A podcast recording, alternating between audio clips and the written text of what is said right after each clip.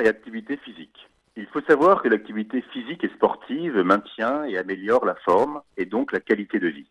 Ses principaux effets cardiovasculaires sont une meilleure efficacité cardiaque avec une diminution de la fréquence cardiaque de repos et d'effort et une amélioration de la capacité des vaisseaux à se dilater et donc à fournir plus d'oxygène aux muscles en activité. Ceci entraîne un essoufflement moins important et une diminution de la fatigue musculaire à l'effort permise cette activité physique.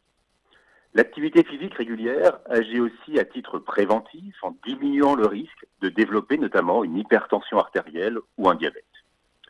En cas d'interruption d'une pratique physique et sportive de l'ordre de quelques semaines ou plus, la reprise réclame quelques règles à respecter. Elle doit toujours être progressive pour éviter des courbatures, voire des blessures musculaires.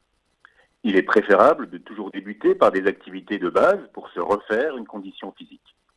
Ces activités mêleront de l'endurance, c'est-à-dire de la marche, du jogging ou du vélo, de la musculation naturelle, comme la montée d'escalier, et des assouplissements. Ces activités doivent être d'intensité modérée, n'induisant qu'un essoufflement modéré, bien ressenti, mais non désagréable, n'interdisant pas de parler.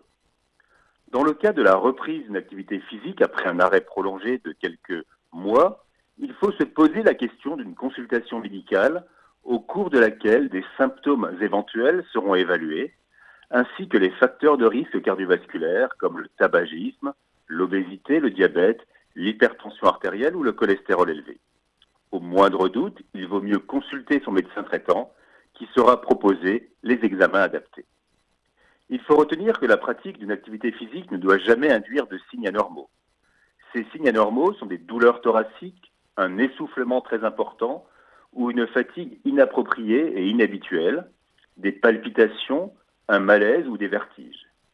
L'apparition d'un de ces symptômes impose l'arrêt immédiat de l'effort et une consultation rapide avant la reprise de l'activité physique. Il faut aussi savoir qu'en cas de fièvre ou de syndrome grippal, il faut absolument s'abstenir de pratiquer un sport. D'autre part, il est crucial de ne pas fumer dans les deux heures qui précèdent ou qui suivent la séance de sport, au risque de faire un infarctus du myocarde. Enfin, et ceci nous concerne plus particulièrement actuellement, la pratique sportive intensive est à déconseiller en cas d'environnement défavorable, comme un pic de pollution ou un changement brutal de la température. En conclusion, L'activité physique et sportive est largement recommandée et entraîne notamment un bénéfice sur le plan cardiovasculaire pour la majorité d'entre nous, sous réserve du respect de certaines règles de bon sens.